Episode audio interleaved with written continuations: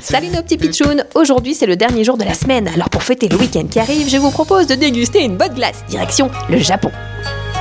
Ah bonjour, petit pitchoun. Il fait beau aujourd'hui, n'est-ce pas Je m'appelle Nakaso. Et devant des glaces, vous en voulez une Ah mais oui, c'est pas de refus avec cette chaleur, c'est une bonne idée. Le problème c'est qu'il fait tellement chaud que je pense que la glace va dégouliner partout et je vais avoir les doigts tout collants.